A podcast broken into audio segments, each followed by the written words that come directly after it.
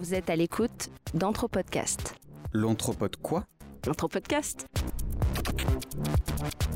Mais c'est quoi l'anthropologie? Une production Voyagecast. En collaboration avec Anne-Laure.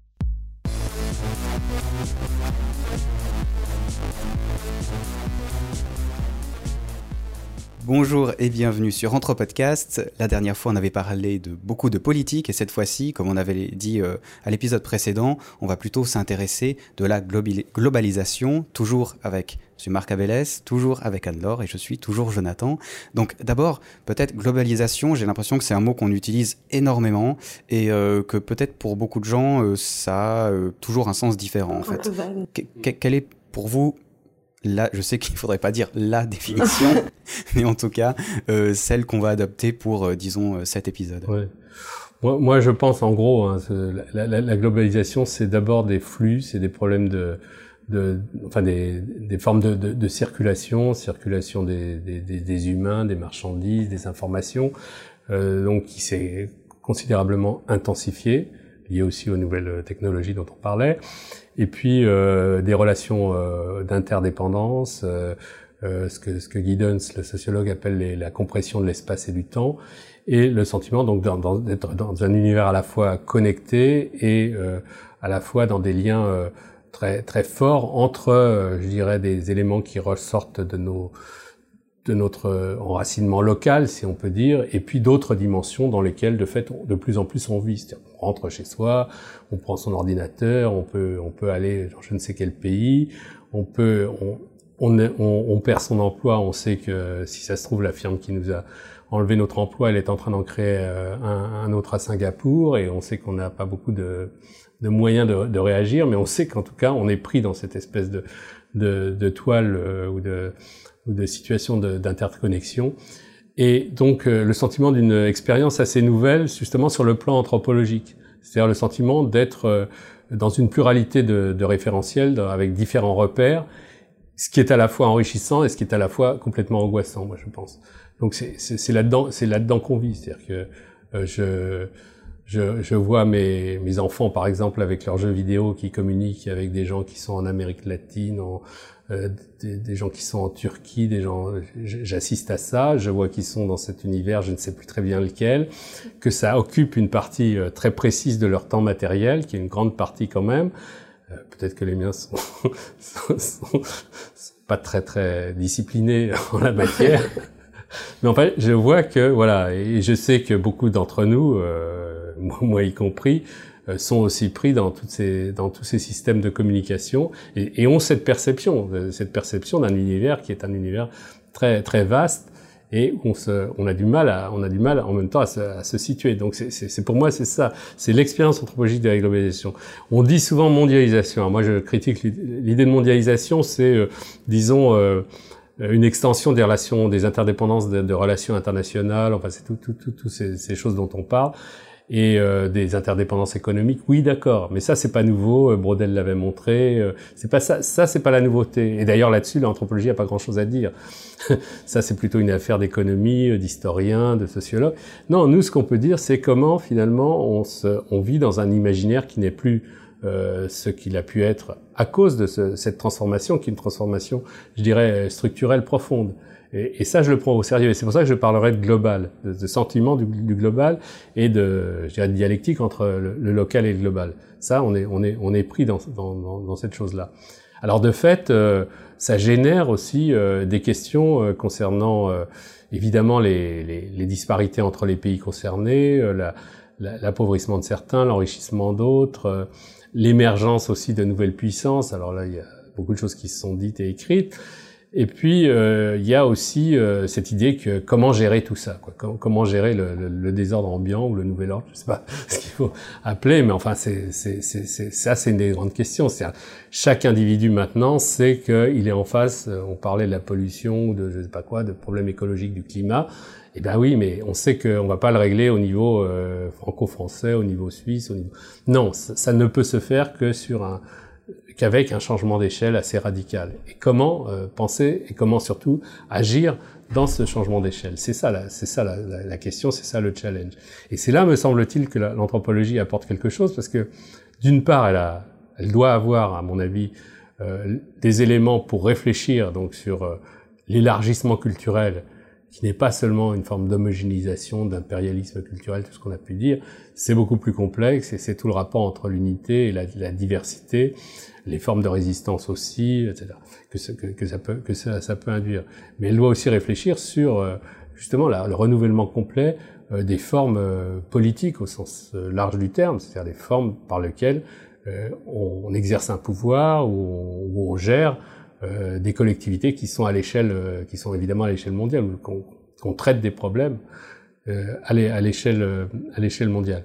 Et ça, c'est un nouveau, c'est une nouvelle figure de la politique qui est en train, qui est en train de s'ouvrir, qu'on le veuille ou non.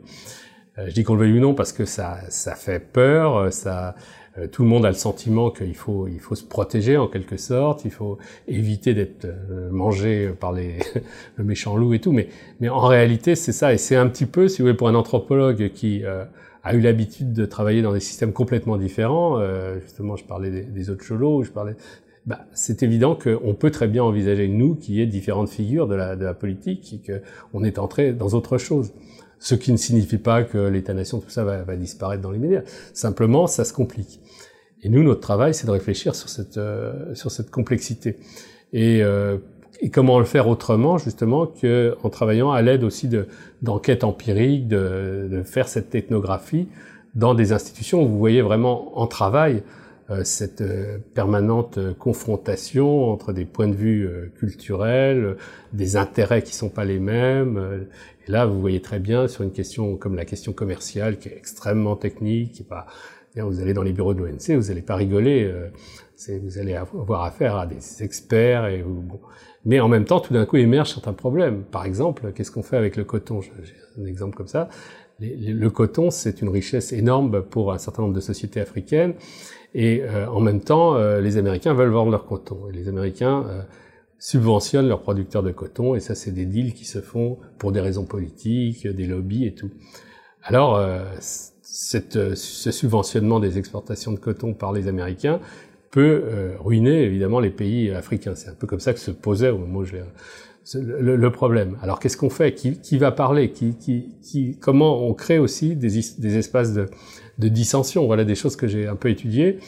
Et comment euh, d'autres euh, acteurs rentrent dans, dans, le, dans, le, jeu, comme par exemple les, les, pays dits émergents, qui sont maintenant les grandes puissances, comme la, la Chine, l'Inde, etc., le Brésil, et tout ça, tout ça, évidemment, c'est les nouveaux équilibres, c'est le multilatéralisme, on peut le penser en termes de relations internationales, mais ce qui est beaucoup plus intéressant, à mon sens, c'est de réfléchir sur la manière dont ça, ça reformule finalement l'idée d'un espace, d'un espace politique, et la manière dont nous, euh, citoyens, on peut avoir prise ou pas, et, et, ou résister éventuellement à des, à des, des flux qui, qui, qui, vont nous, nous étouffer. Enfin bref, ça, voilà, ça c'est les questions d'aujourd'hui. Et, et, et, tout ce qui se passe à des niveaux politiques, tout ce qui est plus locaux ou nationaux, est induit, à mon avis, par cet ensemble de, de problèmes.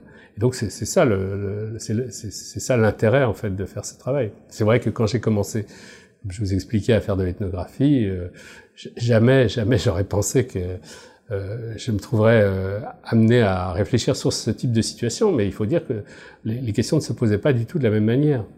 Et pareil, euh, si vous voulez, pour les sociétés, alors là je parle sur le plan culturel, euh, c'est vrai qu'aujourd'hui, je suis retourné à Ocholo par exemple, les gens qui à l'époque, quand ils avaient un peu de moyens, se, se, faisaient des grandes fêtes somptuaires pour acquérir des, des titres donc de prestige, euh, bah, eux, ils se demandaient s'ils allaient pas plutôt s'acheter des vidéos, ou se... enfin bref.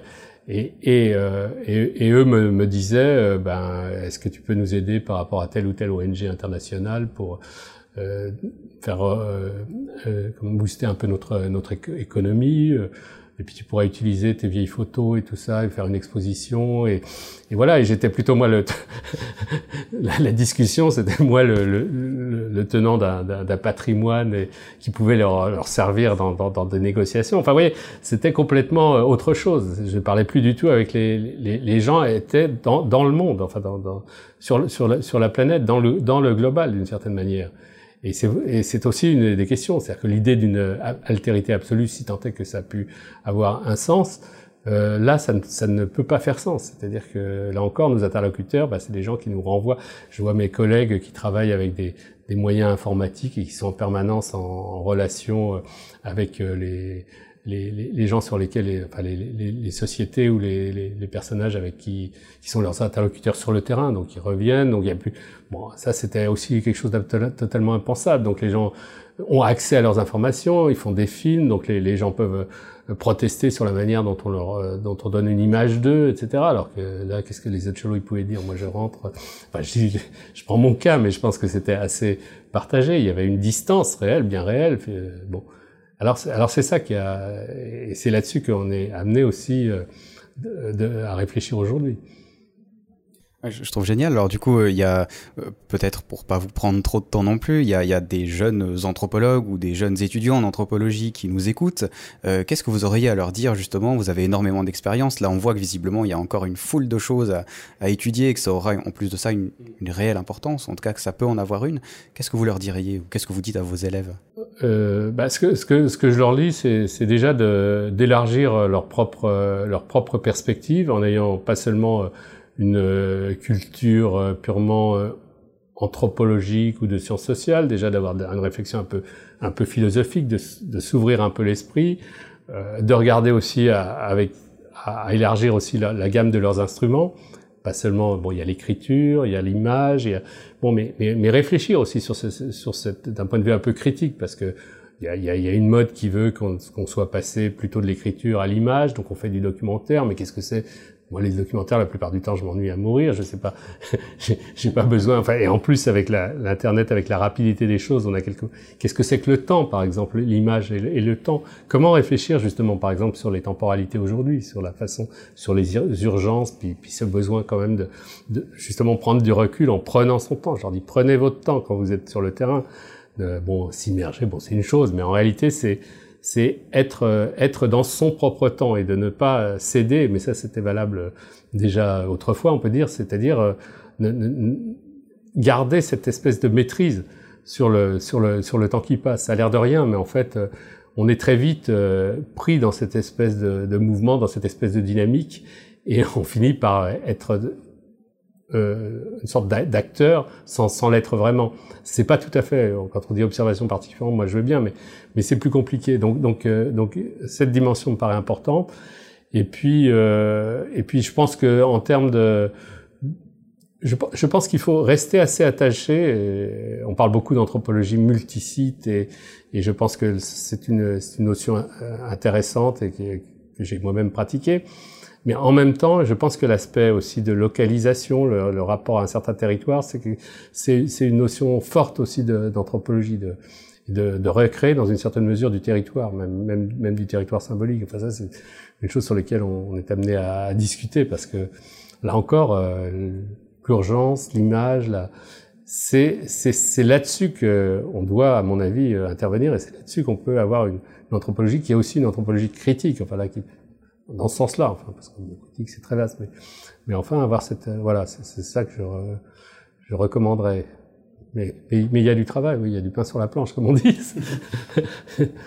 Ah, c'est plutôt encourageant, du coup. Alors, est-ce que, peut-être, Anne-Laure, tu aurais une, une, dernière question Est-ce que plutôt, du coup, pour des gens qui seraient pas anthropologues, plutôt des, des curieux, quels conseils vous pourrez leur donner plutôt dans quel piège il faut vous leur conseiller de ne pas tomber au niveau des représentations du monde, etc., pour justement essayer de d'avoir une vision critique, mais sans mm. être un spécialiste de l'anthropologie. Moi, je pense qu'on est dans un univers où euh, on produit sans cesse des, des stéréotypes. Euh, et ça, je le dis de manière assez générale et assez, assez euh, formelle. Euh, je ne prends pas des cas particuliers, mais je pense qu'on vit euh, en permanence dans une demande de stéréotypes. C'est-à-dire que justement, avec les, les, médias actuels, il faut très rapidement euh, une image, une formule, euh, que ce soit euh, sur telle et telle culture, sur telle et telle façon d'envisager les choses, et on, à la fois on est étouffé par, ce, par cette... si, vous voulez, on a, on a peut-être perdu la, comment le, le, préjugé de l'altérité et toutes ces choses-là, mais on est en train de construire aussi des, des façons de, de, penser qui me semble parfois un peu décalé par rapport justement à la complexité de la réalité. Alors c'est un peu abstrait ce que je dis, mais enfin on le voit très bien sur le problème des religions aujourd'hui, euh, sur le problème de tous les préjugés qui se sont mis en place et qui amènent à des discours totalement aberrants. De la part de gens qui euh, vont avoir des attitudes extrêmement euh, protectionnistes, extrêmement identitaires, etc., alors qu'eux-mêmes sont en permanence à pratiquer des moyens d'internet et tout qui, qui, les projettent sur la planète et, sont devenus addicts souvent à ça. Alors, vous voyez, c'est des contradictions, mais elles sont et, je pense qu'une une des difficultés, c'est que le fait d'être sur du sur du global n'a pas immédiatement pour effet de de, de rendre euh, obsolètes tous ces, tous ces stéréotypes. Et c'est là qu'il faut quand même se méfier, c'est là quand même euh, on, doit, on doit être euh, dans une position de vigilance et même d'intervention. Écoutez, merci, c'était extrêmement instructif. Je pense qu'il va falloir les réécouter pour être sûr de ne rien avoir loupé. Merci d'avoir pris du temps pour nous. Euh, merci aussi euh, à, Julie qui a filmé euh, quelques images et qui nous a aidé à la préparation hier soir. Et puis on se dit peut-être à une prochaine pour discuter d'autres sujets. Très bien. Merci beaucoup. Merci à vous.